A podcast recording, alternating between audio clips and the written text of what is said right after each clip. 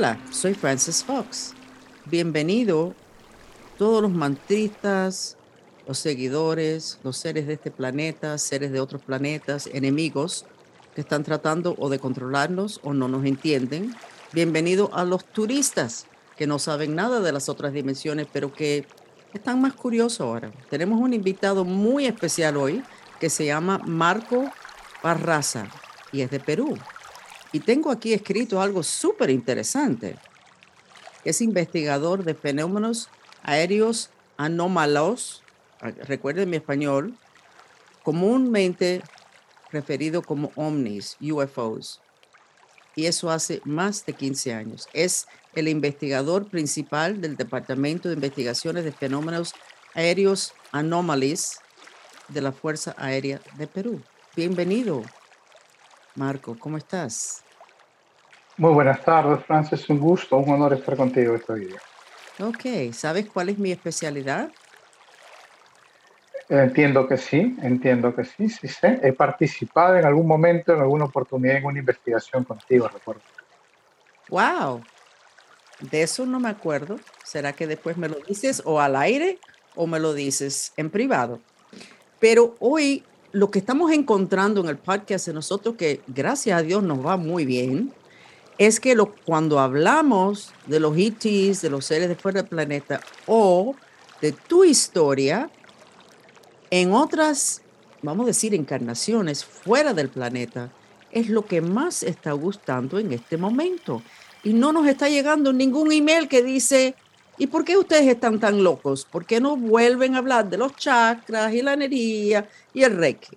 Así que obviamente esto que anteriormente era un poco complicado hablar de eso, ahora es lo que más quieren saber.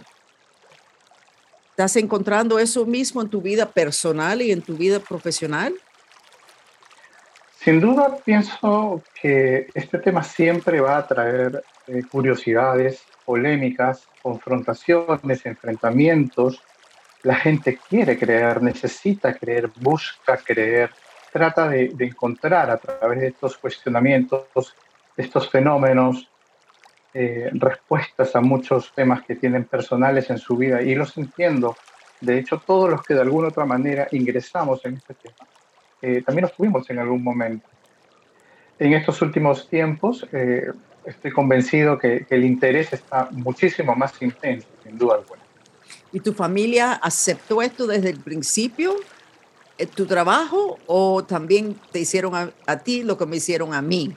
que fue sencillamente, vamos a no hablar de esas locuras. No, definitivamente. Yo, yo de hecho estudié business, estudié negocios, eh, tenía una serie de, de, negocios relacionados al sector automotriz, al sector automotor, tenía eh, talleres de body paint en diferentes partes de, Lima, en la capital del Perú. Me iba muy bien, eh, era un empresario bastante joven y luego de un suceso muy particular, es que yo decido hacer una reingeniería completa de mi vida y buscar cuáles eran eh, las prioridades de una vida, podía ver más allá de ella. Así empieza mi, curiosidad. No empieza con un avistamiento de un objeto, algo que, me, vi por ahí en el cielo. Eh, no, en mi caso, eh, el tema empieza con el fallecimiento de mi hija. Mi hija falleció a los seis años de edad. Y por muchas circunstancias que se dieron en ese momento, me comencé a reformular y a replantear realmente qué había más allá y cuál era realmente nuestro papel aquí en la Tierra. Es así que decido vender todas mis empresas y dedicarme de lleno a investigar todos estos fenómenos y termino, porque después de haber pasado por diferentes tipos de disciplinas, termino abocándome de lleno al, al fenómeno extraterrestre y a la investigación de UFO. ¿Y falleció una hija tuya? Mi primera hija exactamente falleció a los seis años. Así es. Wow, eso sí te cambia la vida. Ahí sí uno empieza a preguntar y por qué y, y qué necesito entender de esto, cómo tolero este dolor tan intenso. Qué pena. Absolutamente, absolutamente, sobre todo porque estamos preparados nosotros para enterrar a nuestros padres, a los mayores, por ahí que algún familiar, eh, hermanos, primos, amigos, pero a los hijos no, de ninguna manera. Soy padre nuevamente, lo entiendo perfectamente. Y, entiendo que las circunstancias que te conllevan a ver a la muerte de tu hijo cara a cara eh, te obliga a reformularte y a replantearte tu propia vida.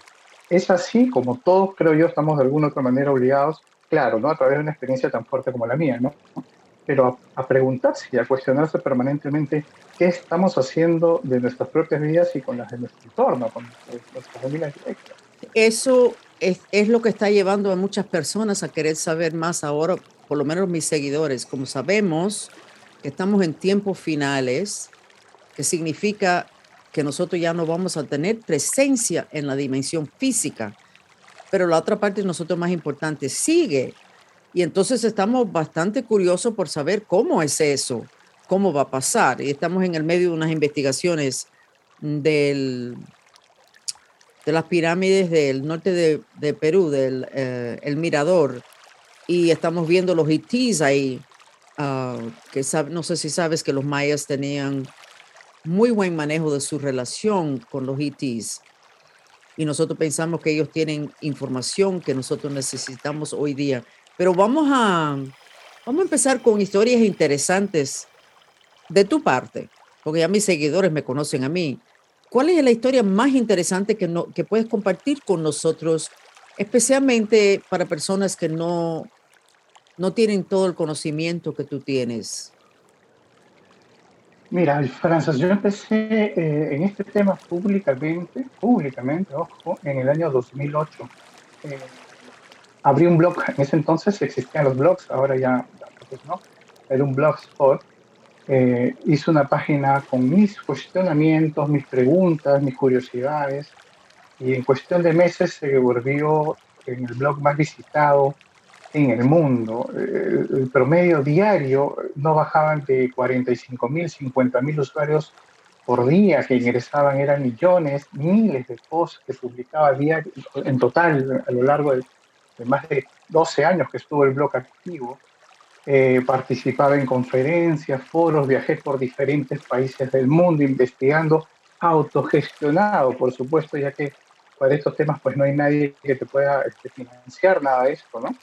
Y tuve la oportunidad de conocer a muchísima gente, entrevistar a muchísima gente, desde los científicos más, más preparados, más connotados, estoy hablando del de, director del SETI en los Estados Unidos, uno de los directores más grandes de la Royal Society en Inglaterra, directores de observatorios de NASA en Los Ángeles o en Argentina, hablar sobre los rayos cósmicos, los fenómenos como los agujeros negros, conferencias muy complejas, muy científicas. Yo entendí que la astronomía era el camino perfecto para entender una parte de este fenómeno. Te digo una parte porque hay otra parte que no necesariamente la vamos a comprender con ciencia pero sí hay que ser conscientes de que a través de la ciencia es el camino correcto para poder develar cuál es la forma correcta de aproximarse a este tema. El fenómeno ovni, el fenómeno UFO, es un fenómeno real. Y es un fenómeno real no porque yo lo diga o lo veamos en alguna fotografía o documental o película. Es un fenómeno real porque se puede videograbar, porque una cámara, un sensor de una cámara no discrimina una imagen, simplemente captura todo lo que ve y cuando ya sale un objeto, simplemente se puede investigar con todos los programas y toda la tecnología que tenemos ahora. Entonces vamos a diferenciar. El fenómeno ovni es un fenómeno eh, fenomenológico, es la fenomenología del tema. Estamos hablando de un fenómeno físico. El contacto extraterrestre, el tema de las otras realidades, de vida de más allá de la Tierra, es un tema muy complejo que va a la astrobiología. Estoy tratando de irme de la manera más flat posible, en una manera, para decirlo, saludable, porque es muy fácil perderse en el tema, dar una serie de datos y que no están necesariamente corroborados. Hoy por hoy podemos decir que el fenómeno OVNI es un fenómeno tan serio que países como los Estados Unidos, ya tiene la legislación adecuada aprobada en el Senado de los Estados Unidos con presupuesto autorizado, y esto ha ocurrido este año, en donde ya pueden investigar de manera formal este asunto, así como lo hacemos aquí en mi país, en Perú. No, no, no, no, no, no, no, no. Investigar abiertamente para que el público se entere, porque las investigaciones llevan desde siempre y tú lo desde sabes. Desde siempre. Entonces, ¿de qué, qué significa de que ahora están tan abiertos? Porque no sé si sabes que el viernes, el viernes antes de Christmas, que es un día crítico para información, donde el gobierno no quiere que hablen mucho, se anunció que NASA contrató más de 20 autoridades religiosas para reuniones, para potencial, para preparar al público si potencialmente hay contacto con ETs. ¿Sabías eso? Sabía, pero no es la primera vez que la iglesia tiene interés en este tema. De hecho, en el año 2009... pero no fue la iglesia, fue, fue NASA el que los contrató a ellos. Yo sí sé que hace, mi nieta nació, tiene 15 años más o menos, y ese diciembre yo sí sé que el Vaticano dio información sobre los ETs abiertamente, que también fue en diciembre. Ellos lo hacen para que no haya demasiado personas discutiendo mucho tiempo esos temas. O sea, lo ponen en un momento donde las personas están muy entretenidos en las fiestas. Pero quieren que el público lo sepa. Exacto. Te, comentaba, en el año 2009, el Vaticano llevó a cabo un congreso de astrobiología. Invitó a una serie de científicos de NASA, justamente, y también de otros lugares. El sacerdote Jesús argentino José Gabriel Funes, que fue director del Observatorio Vaticano, viene hablando de este tema de los extraterrestres desde hace muchos años. El, sacerdote Guy Consolmagno es otro sacerdote astrobiólogo del Vaticano muy conocido, viene hablando de este tema hace muchísimo tiempo y jugando con términos muy interesantes, Frances. Por ejemplo, en el año 2004, el Vaticano cambió un detalle en la manera de referirse al Dios. Y esto está en una encíclica, ojo lo que te estoy diciendo, la gente lo puede buscar. Siempre hasta el año 2004 se hablaba de un Dios de la tierra y siempre estuvo circunscrito al Dios de la tierra. Sin embargo, a partir de 2004 ya hablan de un Dios universal. Mira qué interesante. El padre José Gabriel Funes, así como Guy Consolmagno, hablan de la oveja perdida. ¿Serán otras civilizaciones, ovejas perdidas, rezagos de la humanidad, que necesitan también eh, atravesar por ese perdón divino según el dogma eh, católico, evidentemente, como estamos hablando, ¿no? eh, nacen con pecado original, tienen ese, se pueden redimir de ello, es absolutamente complejo y va contra muchísimos paradigmas que tiene ya de posible iglesia trabajado ¿no? durante más de dos mil años que viene haciendo. El interés de la iglesia es permanente, hoy y siempre en los más altos foros de ciencia. Los observatorios más complejos eh, más objetivos de búsqueda de vida inteligente fuera de la Tierra son manejados por el Vaticano. No lo sabía. Es súper interesante. Súper interesante. Absolutamente. De hecho, en Los Ángeles existe uno que es específicamente manejado por el Vaticano y tiene todos los datos que trabajan en conjunto con el Observatorio de Hawái, de Islas Canarias, de Texas. Todos directamente van nutriendo información. Pero existen protocolos yo he entrevistado a varios, varios científicos de SETI que me han explicado que a veces tienen mucha información que quisieran compartir, pero el protocolo científico es muy duro, es muy rígido. Entonces tienen que validar no una vez, no dos veces, sino hasta tres veces una misma información, vamos a decirle una señal, para poder decir que hay algo que se pueda compartir. Como eso no ocurre, todavía no se da a entender, ¿no? Por favor. ¿Y ese cuento te lo crees?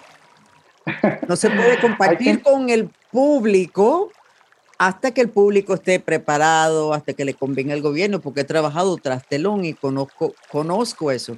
Yo le estaba comentando a mis seguidores que la única, el único grupo que se considera espiritual que nos ayuda a defendernos de los itis negativos eh, son los budistas todas sus ceremonias, todas sus ceremonias te dan protección como de seres de fuera del planeta.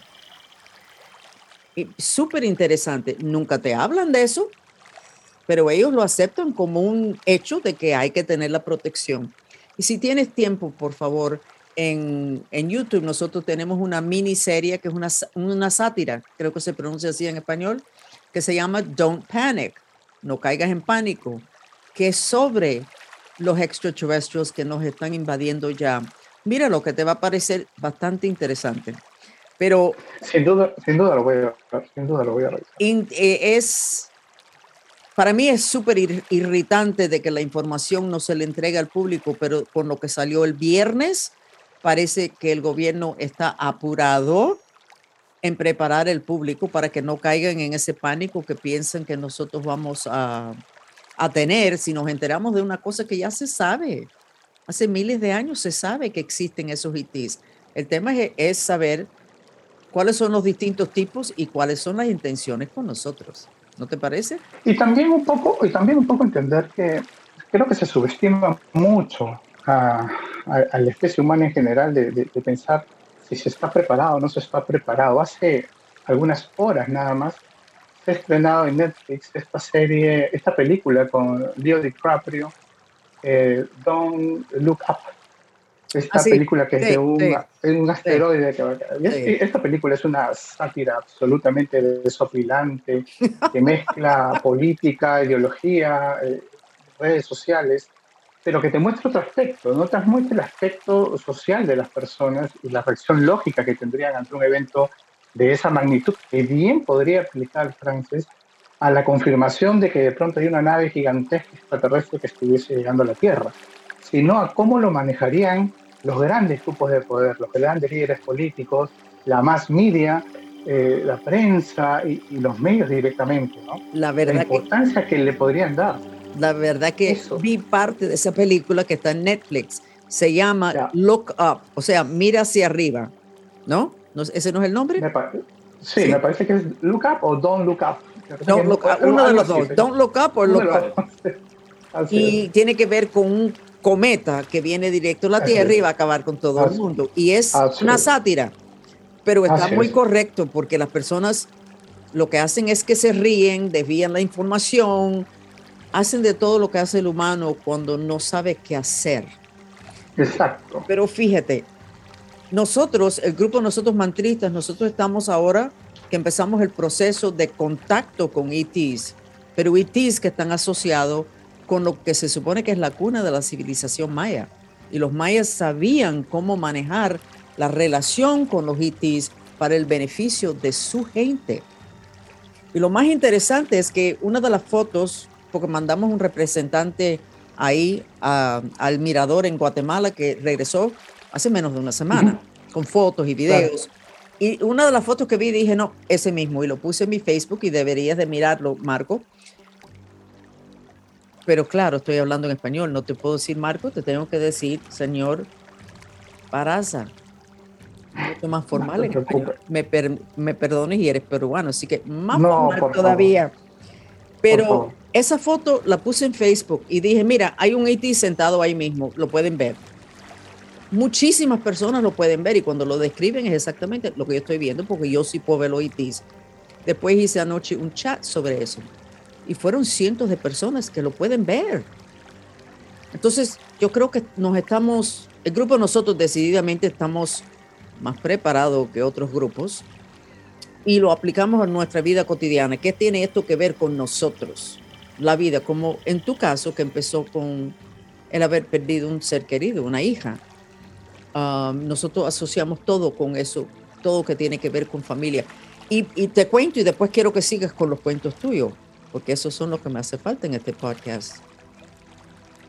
Por muchos años yo oía muchas personas hablando, no, porque si el gobierno está escondiendo esta información, que si salió esto, que no lo puedes ver en la foto, y yo siempre le decía lo mismo. Se sabe que existen, hace miles de años hay evidencia. ¿Por qué seguimos discutiendo que si existen o no? Está la evidencia. ¿Por qué ustedes nos preguntan? Y ahora que sabemos que existen, ¿qué se supone que debemos hacer? ¿qué hacemos? Y casi nadie hace esa pregunta. Yo me imagino que no. Sé que el gobierno sí hace esa pregunta y sí tiene que ver con eso. Pero las personas que siempre están gritando que si el gobierno que si está escondiendo, les digo, ya, suelten eso porque el tema no está ahí. El tema es qué vas a hacer tú ahora que tú sabes que existen. ¿Cómo cambia eso tu vida? en tu caso, tú tenías primero el problema y buscaste la respuesta, que es que nosotros no estamos limitados nuestra vida a un cuerpo físico. Exacto. Ampliamos el lente, hay mucho más satisfacción y mucho más aceptación de los procesos que realmente son de mucha angustia, de los procesos humanos en planeta Tierra, en la dimensión física. En la dimensión física. Así que entraste perfecto, por el camino perfecto. Nadie debe escoger ese camino, pero entraste perfecto con las preguntas que las personas necesitan hacer. ¿Y qué significa esto para mí y para mi familia? ¿Cómo logro bajar la angustia a través de esta información? ¿Qué preguntas tengo que hacer? Y ahora voy a soltar el micrófono porque queremos oír de ti. Que más adelante los demás pueden oír de mí. Tú sabes que yo, soy de Perú. Eh, Perú es el país que está en, medio de Sudamérica, en América Latina. Es un país milenario. Muchos lo califican como el pequeño Egipto de América. Eh, el país es en extenso, te digo pequeño por la, por, la ubicación, pero en verdad el país es, enorme. Eh, nosotros tenemos complejos arqueológicos por todo el Perú de hecho, cualquier lugar, cualquier región que tengamos nosotros tiene algún tipo de complejo arqueológico. Muchos de ellos no te bajan de 4.000 o 5.000 años de antigüedad, como las pirámides de Caral. De hecho, nuestra relación con Bolivia, en el lago Titicaca, en la parte de Tiahuanacu, donde yo he hecho muchas investigaciones, he hecho documentales para cadenas de cables, eh, datan de alguna fecha de más de 12.000 años, como lo pone Arthur Pomansky, por ejemplo. Eh, eso hace que de por sí estas culturas primigenias tengan una cosmovisión absolutamente integrada con todo. La obsesión que tenían los habitantes del antiguo Perú, no los incas, los antiguos habitantes del Perú, los incas son la última parte de la formación de todo el antiguo Perú, eh, estaban absolutamente obsesionados con los astros. Cada complejo, cada monumento, cada ciudadela, que, construían con técnicas muy complejas, de decir, imposibles de hacer hoy día, eh, están absolutamente en concordancia, en alineación y en equilibrio con el comportamiento y el manejo de los astros. La astronomía es permanente, porque no tan solo determinaba la ubicación geográfica y el momento en el que estamos, Francis, ojo con lo que estoy diciendo, el momento en el que estamos, sino también desarrollar una cosmogonía a futuro. ¿Por qué insisto en el tema del momento? caminamos por Walgreens o caminamos por el Sogras o nos vamos por cualquier mall que tú bien conoces en octubre, pero ya vemos arreglos navideños. Ya vemos que nos están adelantando la Navidad, el Thanksgiving, ya vemos que nos están adelantando la Halloween. ¿Por qué nos están adelantando la fecha y nos están sacando del día que estamos viviendo? Y eso es importante, ¿por qué? Porque si nosotros no entendemos este momento, en este lugar ahora, no podemos tomar unas decisiones correctas. Tú esto lo sabes mejor que yo. El momento de siembra, de cosecha, el momento de sacar la tierra, de limpiar la tierra, tiene una fecha que tiene que ver con astronomía. De ahí las festividades, de ahí las danzas, de ahí toda la cultura que hasta el día de hoy continúa y se maneja, incluso el arte. Todo eso en Perú tiene miles de años pero miles de años. Eso es súper interesante y totalmente explica las investigaciones que nosotros hemos hecho con mi grupo. Nosotros fuimos a 20 países de Latinoamérica buscando traumas del país a nivel nacional que pudieran hoy desatar una violencia. Y en Perú encontramos que tenía que ver con el tiempo de los incas y el maltrato, el abuso total de los españoles. Pero lo más interesante, lo más interesante fue que los incas en ese momento decidieron, mire, me dan deseos de llorar, de no vengarse de los españoles. Su venganza era guardar su información para el futuro, para ayudar al planeta con su relación con los de fuera del planeta. Asegurar de que esa información estuviera bien guardado para que esto que les pasó no pasara de nuevo. Fue tan bonito esa sesión, eso está en YouTube. Lo puedes ver y está en mi, en mi website. Nosotros nos quedamos con la boca abierta. Y tú sabes, Francis, cuál es esa información que tanto han guardado. No es el oro, no es el oro No, no, no, claro que no. ¿Cuál es la información? Es absolutamente sencillo y a la vez es hermoso porque tiene una, una comunicación tan simple y tan cotidiana que no, no lo entendemos. Es la semilla, Francis. La semilla representa a la célula de la sociedad. Es el, el, periodo formativo del ser humano, del grupo humano, de la familia. Hay que cultivarla, cuidarla, verla crecer, desarrollarse, multiplicarse. Unidad genética, unidad de información. Machu Picchu, una de las maravillas de la Tierra, arquitectónicamente hablando, no es una ciudadela porque los pasadizos no soportan grandes volúmenes de personas. No es un lugar de relajo, no es un spa de Inca, no es todo lo que se dice que es es un laboratorio, un laboratorio para el manejo genético de las semillas, comunidad de información, porque estas personas sabían perfectamente que en el futuro lo que más va a necesitar la gente y va a valorar la gente es la semilla para poder asegurar la existencia del ser humano.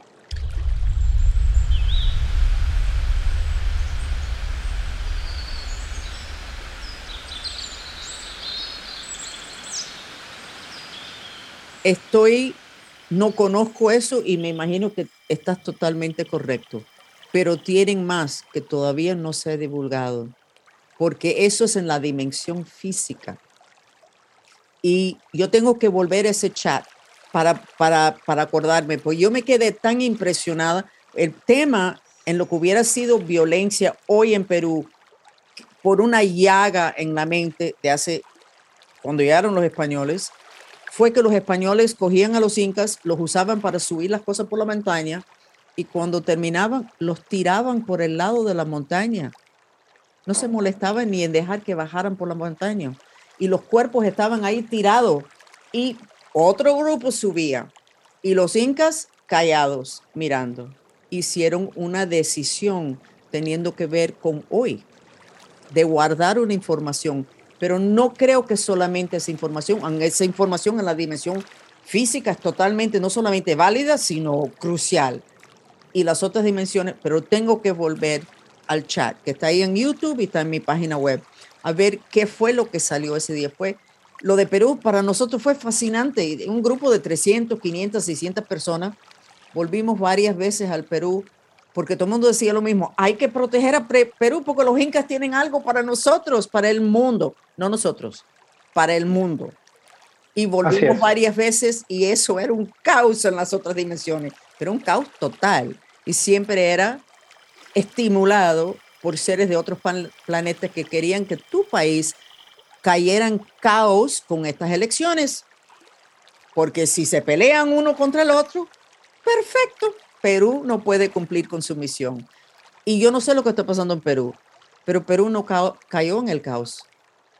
No tengo idea de lo que está pasando, pero si hubiera habido tanto caos, ya estaría en todos los periódicos y no lo está.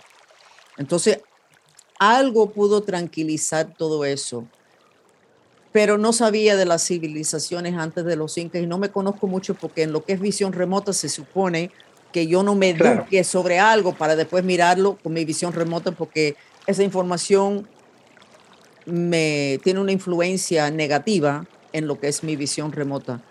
Pero ustedes sí tienen algo para lo que somos, lo que es la civilización en estos tiempos finales, cómo mantener orden en una situación cósmica donde hay demasiados seres que quieren que tengamos desorden.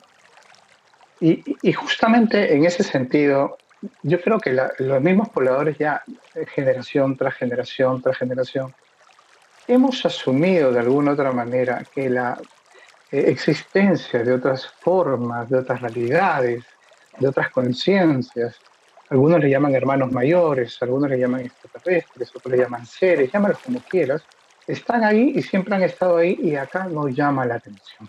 Yo siempre he hablado que los casos eh, de avistamientos UFOs, los casos de contacto en esta parte del mundo, no quiero caer en chauvinismos y hablar de Perú, Perú, no, vamos en este lado del mundo. Para mí, esta es una opinión muy particular, son por lejos mucho más legítimos de los que ocurren en los Estados Unidos, en Rusia o en China. ¿Por qué? Porque acá no tenemos grandes desarrollos de materiales militares, experimentos científicos complejos, raros, no.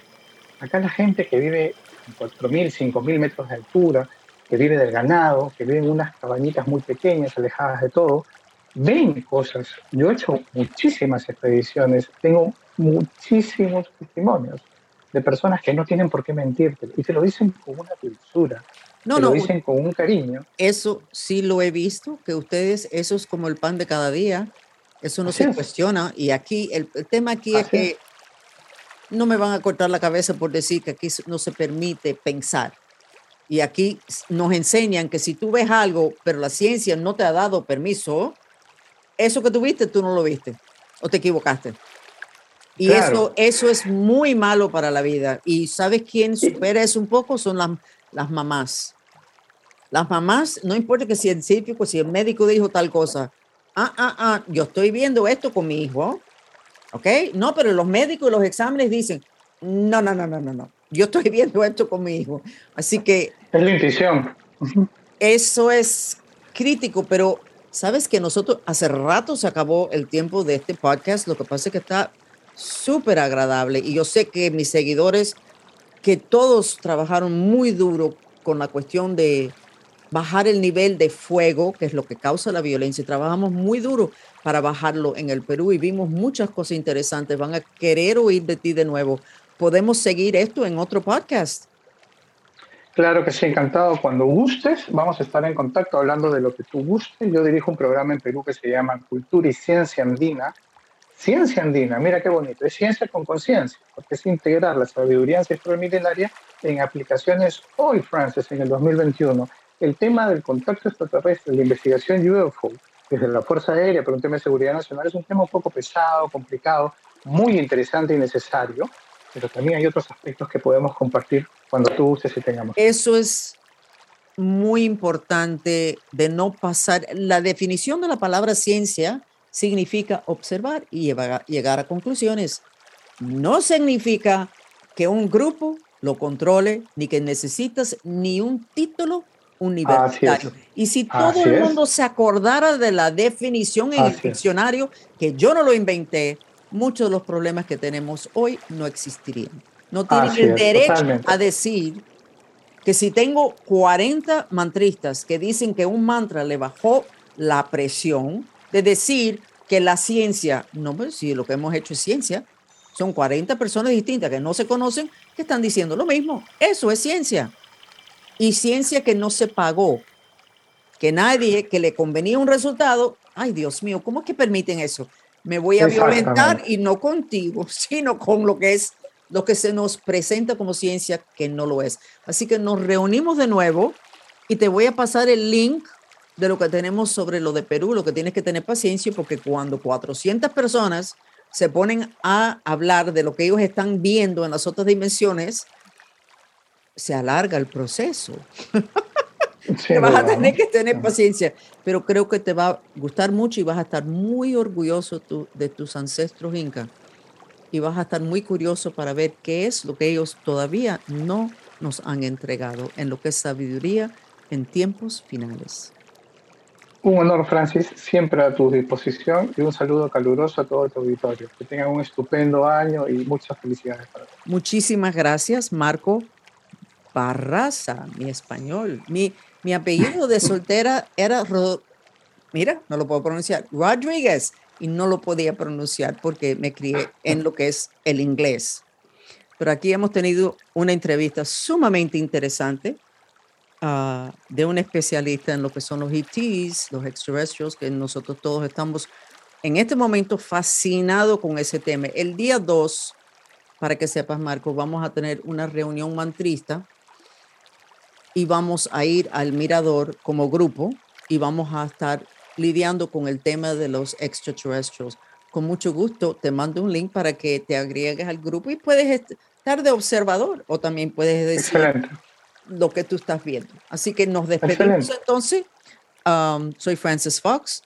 Estos son noticias de otras dimensiones y terminamos la entrevista con Marco Barraza. Ojalá lo haya pronunciado bien. Pero quédense con nosotros un ratico más para una terapia sensorial, el sonido del agua.